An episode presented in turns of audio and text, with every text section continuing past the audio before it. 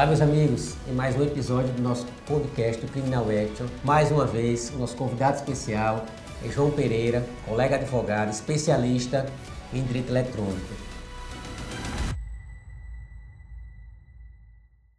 Nós, João, primeiro quero agradecer ter aceitado novamente o nosso convite. Nós que já tratamos aqui do direito eletrônico aplicado ao processo penal, hoje a abordagem vai ser um pouco mais ampla. De que forma o colega advogado deve se posicionar ou mesmo as pessoas de uma forma geral diante de situações onde se exige uma interferência ou um conhecimento de tecnologia. E eu começo fazendo o seguinte questionamento: hoje é muito comum as pessoas serem é, é abordadas em seu WhatsApp ou mesmo nas, nas, nas redes sociais com algum tipo de ofensa, algum tipo de fake news. Quais providências inicialmente essas pessoas ou os colegas advogados devem adotar quando se depararem diante de uma situação dessa, em regra de crimes contra a honra que estão sendo praticados contra aquelas pessoas. Beleza. Primeiro, obrigado, tá? É sempre um prazer, conforme eu sempre falo aqui, é, falar sobre direito eletrônico. E falar sobre direito eletrônico com você é sempre muito bom, tá? Eu que agradeço, agradeço por estar aqui falando sobre algo que eu gosto e gosto muito, tá? E sim, é preciso que a gente de alguma forma, instrua as pessoas, né? Sim. Seja, de, de certa forma, seu canal está prestando um grande, uma, um grande serviço de, de fun uma função social muito grande, que é informar as pessoas. Mas é verdade. Hoje, o tempo que você tem entre a utilização de um, vamos imaginar, um celular, né? Onde, o tempo que você tira uma foto que você posta, ele é muito rápido. Não te dá sequer a condição e o tempo de pensar se você deve ou se você não deve postar aquela foto. E muitas vezes, vamos para uma, uma, outra situação, você Sim. posta e não observa o fundo. Então é comum muitas vezes alguém postar no banheiro. Ah, que absurdo postar no banheiro. É, mas as pessoas fazem isso, tá? principalmente banheiro feminino. A mulher vai lá, se arruma e posta uma foto. Só que ela posta olhando para o espelho. E muitas vezes esquece que tem um vaso sanitário lá atrás e tem alguém utilizando aquele vaso sanitário. E eu não estou aqui falando de invenção, nem coisas que podem acontecer, não. Estou falando de coisas que já aconteceram. Então é preciso, primeiro, tomar muito cuidado com as suas postagens, porque isso pode ter efeitos e consequências. Na verdade, não, hoje com, com, com a internet, com o celular na mão, a sua intimidade, a sua privacidade, ela é exposta e as pessoas às vezes não verificam o alcance disso. Exatamente. É o que você está expondo e a quantidade de pessoas que, que, estão Isso é ali. É uma vitrine.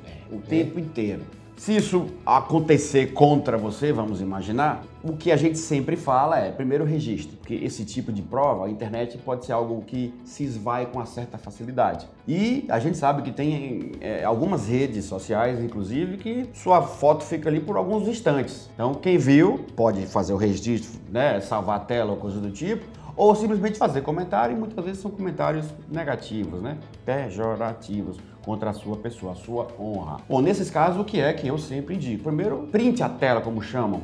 Ah, mas eu não sei. Então corra, pegue outro celular e tire a foto. Mas registre de alguma forma, tá? E se tratando de algumas redes é, sociais específicas, é preciso também que você salve aquele link enorme que tem ali, dependendo do tipo de, de rede social. Então você tem que de alguma forma se precaver, você tem que guardar as provas contra você. E como é que você faz dessa forma que eu estou falando? Então você printa a tela, você tira uma foto da tela se você não souber como fazer. Diante disso, você vai buscar, evidentemente, o poder do Estado, né? Para que aquilo cesse, se continuar, ou alguma reparação. Né? Então, de, eu aconselho que de imediato faça um boletim de ocorrência. Porque se lá na frente identificar que daquilo não foi um crime, você tem o um registro daquilo. Então você pode utilizar, se você entender que tudo bem, não foi crime, mas eu mereço uma reparação. Porque aquilo, de certa forma, atingiu o meu íntimo, né? o meu âmago.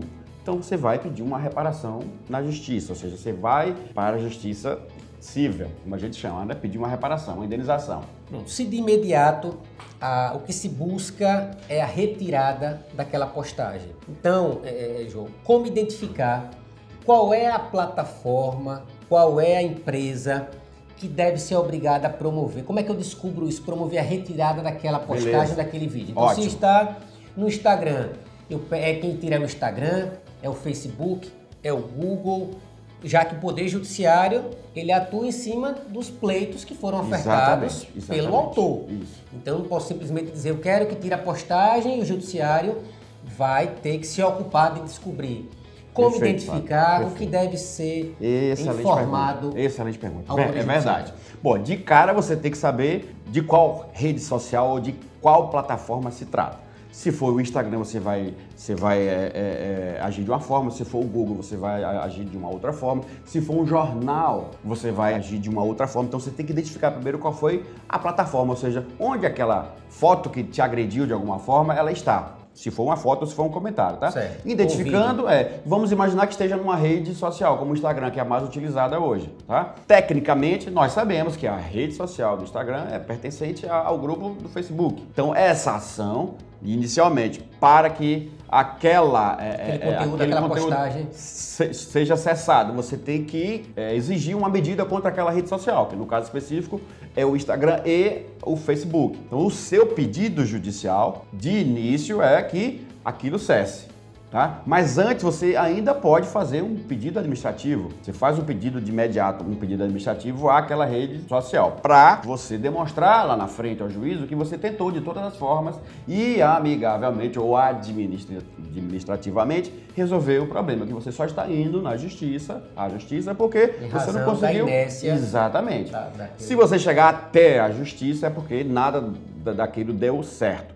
Então você vai entrar com ação, vai escolher o seu advogado de confiança, tá? E ele vai, com certeza, né, peticionar contra aquela plataforma para acessar aquela, aquela honra, para acabar com, com aquela, aquela postagem, vamos chamar assim, Isso, tá? A postagem que está lhe ofendendo eventualmente. Cessando aquela postagem, você vai querer identificar quem foi que fez aquela postagem. E quem é que tem esses dados? Aquela plataforma, aquela rede social. Então você vai dizer, olha, a gente falou do, do caso específico do, Instagram. Quem é esse usuário que fez essa postagem? Por favor, indique aqui no processo. Quem foi que cadastrou aqui esse perfil? Exato. Aí ela vai entregar os dados à justiça. De posse desses dados, você pode fazer uma ação de indenização contra essa pessoa. É, a, a indenização que eu vou receber não é do próprio Instagram, Facebook, Depende muito, porque o Marco Civil deixou claro que as redes sociais, ou seja, os provedores de serviço, eles não são responsáveis diretos. O que é isso então? Eles são responsáveis diretos? Isso mesmo. Se você tenta de toda forma fazer com que aquela ofensa cesse e ele não colabora e ele não ajuda, aí ele passa a ser responsável. Aí como funciona isso? Quer dizer que eu faço o pedido administrativo e ele diz que no tiro ele já é responsável? Não. Marco Civil ainda diz uma outra coisa, que a retirada de conteúdo, com exceção de crime contra menor, nudez de menor ou imagens sexuais, se for algo do menor, normalmente tira de imediato. Se for. Algo muito evidente. Isa, ele tira nem de uma checagem. Não, não. Há, muitas vezes o próprio algoritmo do sistema já identifica aquilo e já, já retira, tá? Antes mesmo Mas, de qualquer questionamento. Se ultrapassou essa fase, aí sim cabe uma medida contra aquele provedor. Mas ele pode dizer, não, olha, eu só posso retirar mediante uma ordem judicial. E ele está coberto, porque o Marco Civil diz isso que retirada de conteúdos somente mediante ordem judicial. E eu já percebi que quando é feito esse pedido, colegas que já comentaram, é feita essa análise até para verificar o conteúdo, se é ofensivo ou não, porque pode ser uma postagem que não ofenda diretamente uma pessoa, mas um grupo religioso, Sim. um grupo político. Sim. Então, pode também, nesses casos, ainda que, que não atinja uma pessoa determinada, há essa análise prévia do provedor e que se ele não retire, você continuando se sentindo ofendido com aquela postagem, aí sim você buscaria é, o Poder Judiciário. Com a sua experiência enquanto advogado nessa área de atuação, é comum que eles atendam esse pleito administrativo ou a judicialização ela é mais comum nesses casos? Infelizmente, a judicialização é mais comum, mas a gente não pode também generalizar. generalizar há casos que eles retiram, inclusive com uma certa facilidade. E eu não estou falando daqueles casos específicos que eu falei, né? Quando envolve menor, quando envolve cenas de, de sexo. Muitas vezes uma, uma imagem, alguém se sente prejudicado. A minha imagem foi, foi prejudicada. Ou vinculada a uma outra pessoa que você não queria ser vinculado. O que é triste para mim é que, se for alguma coisa envolvendo direito autoral, em menos de 10 minutos eles fazem isso. Menos de 10 minutos. Então, no mínimo bloqueiam. Então qualquer postagem, então se eu posto algo e que vem acompanhado de um áudio, de uma música de um determinado artista, Então, em regra. Normalmente o, próprio algoritmo já identifica e ele mesmo já faz o bloqueio da, daquele. Às vezes, evidentemente, que não pega tudo. Mas o normal, infelizmente, é ir até a, a via judicial para fazer essa retirada de conteúdo. Além dessa necessidade de conhecimento da tecnologia, do direito eletrônico, nesses casos que nós citamos de ofensa na rede social, no WhatsApp, quais seriam outros ramos do direito que o colega João enxerga em que a tecnologia, lógico, você disse no início que todos hoje estão embrincados com o direito eletrônico, com a tecnologia, mas situações mais é, recorrentes, mais corriqueiras, onde há essa interferência direta. É, a situação mais corriqueira é essa que a gente realmente está tá relatando, que é, são os crimes contra a honra. Isso é todo dia, todo momento, mas há casos muitas pessoas engraçados. Se, só me permita, muitas pessoas se escondem atrás de fotos de perfis falsos, acreditando que não vão ser identificadas, né? Ah, então na rede social, o que eu não digo pessoalmente, mas eu jogo na rede social acreditando que vou estar por trás de um manto que me protege, quando isso na realidade não é verdade. Exatamente. Tipo, o grande problema que a gente tem hoje, por exemplo, a gente vive na no momento, ou como dizem, na era das fake news, das informações fabricadas falsamente. Né? É preciso que se diferencie um pouco. Fake news não é simplesmente uma notícia falsa, é aquela que você planeja, você cria ela para ser falsa, porque você tem um objetivo Sim. com aquilo. Então isso que se denominou de fake news, diferente do, do, que boa parte das pessoas falam, né? Ah, um jornal falou uma coisa errada é fake news. Não, não é. O jornal não comete fake news. Né? Ele pode até ser tendencioso, é diferente. Sim. Né? É bem diferente. Então hoje existe essa necessidade de as pessoas criarem esse tipo de coisa. E com isso, conforme eu falei ainda há pouco, né, as, as consequências e os efeitos são nefastos. Né? A gente viu recentemente que inventaram uma história lá, numa praia lá de São Paulo, e uma pessoa terminou sendo morta espancada porque supostamente ela fazia magia negra com, com crianças. Tudo isso porque se espalhou pelas As informações sociais elas se disseminam com uma velocidade gigantesca. Absurda. E a gente precisa tomar cuidado. Quando você for repassar informação, tome muito cuidado. Chegue aquela informação, porque quando você repassa, é, você vai se, vai se responsabilizar por aquilo que você está falando, daquilo que você está dizendo. Então, se uma fake news ela, ela vira uma notícia real, porque muita gente repassou, inclusive você, cheque. Se você simplesmente colocar a história que você está repassando no próprio Google, você de cara já vai, vai ver logo uns 10 é, boatos, é, fake news fabricados, ou seja, tem vários sites que identificam se aquela história é verdadeira ou não. Então tome esse cuidado. Sim, sim. E é muito comum esse repasse, porque a fake news, como você disse, ela em regra está revestida de algo que dá um ar de autenticidade. Exatamente. Ah, foi postado pelo jornal tal, pela pessoa tal, pelo artista tal, e você dá uma credibilidade aquela pessoa que, em tese, foi quem produziu a notícia, seja um site, seja um canal de televisão, seja um jornal, e acaba repassando sem fazer qualquer tipo de, de análise. Isso é muito perigoso. A gente está vivendo, no momento atual, quase que uma pandemia, né? De, sim, sim. De, desse vírus coronavírus. Então, é preciso tomar cuidado, porque muita gente se aproveita desse momento e cria o que chamam de pragas umas pragas que eu veja aqui ó, o vídeo do primeiro caso do coronavírus. Aí você vai clicar para ver, na verdade aquilo era só uma forma de, de Não, puxar e, própria... e, instalar uma praga no seu computador sim, ou no seu celular. E, e, a própria tecnologia, já me deparei com vídeos em onde há uma manipulação da face da pessoa, da boca, para que você. Então, esse, isso vai dar o que falar, o tal das deepfakes. Deepfakes é a utilização de inteligência artificial e por falar nisso, nós já temos inclusive um marco civil da inteligência artificial no Brasil.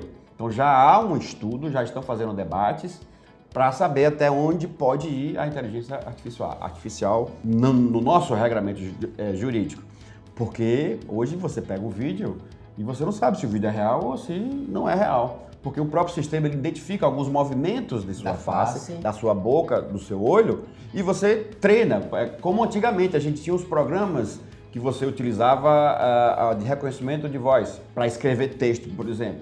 Você era uma, uma historinha, eu me lembro de Capitu, você lia dois ou três capítulos e o sistema aprendia como você falava.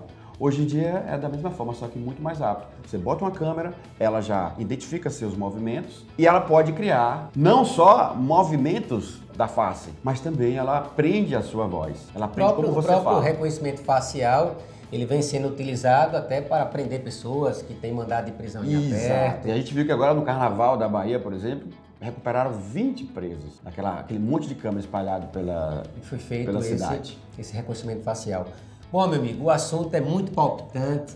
A gente passaria aqui horas tratando do tema de tecnologia, de direito eletrônico, como ele está é, embrincado no direito do trabalho, no direito criminal, no direito civil de uma forma geral. E é importantíssimo que o colega advogado esteja antenado e a população também conheça quais providências adotar diante de, de situações como essa. É, você até fez uma menção quanto à, à nossa função social e eu defendo muito, muito isso.